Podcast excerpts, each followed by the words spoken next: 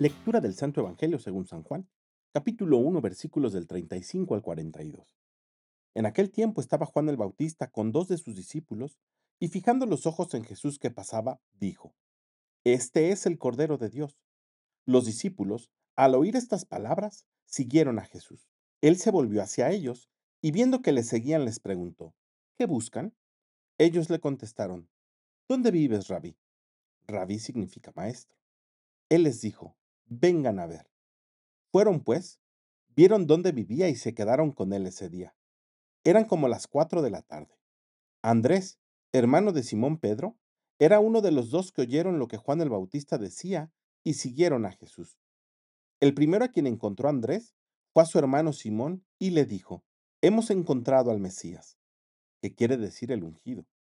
Lo llevó a donde estaba Jesús, y éste, fijando en él la mirada, le dijo, Tú eres Simón, hijo de Juan. Tú te llamarás Kefas, que significa Pedro, es decir, roca. Palabra del Señor.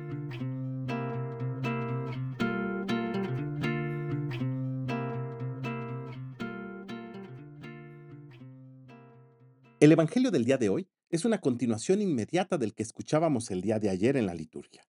Y ayer reconocíamos que tenemos que cumplir la misión que cada uno de nosotros tiene y señalar a Jesús como el Mesías, que otros escuchen que solo en Cristo hay salvación. Pero hay otras ocasiones en las que nosotros mismos estamos en la oscuridad. No sabemos si tomar un camino o tomar al otro. No sabemos qué decisión tomar en momentos difíciles. Y es preciso que después de escuchar al Bautista señalar a Jesús como el Mesías, como el Salvador, como el Cordero de Dios, estemos también dispuestos, como Andrés, a ser capaces de seguir a Jesús.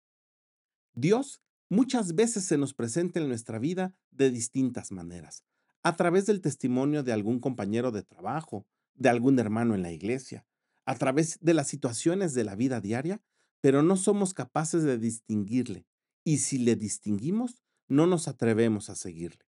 Hoy el Evangelio nos invita a pedirle al Espíritu Santo que nos dé la valentía para seguir a Jesús cuando se nos presente. Y sobre todo, en medio de la oscuridad, saber escuchar su voz, porque Él es la luz que lo ilumina todo. Que tengas un gran día y que Dios te bendiga.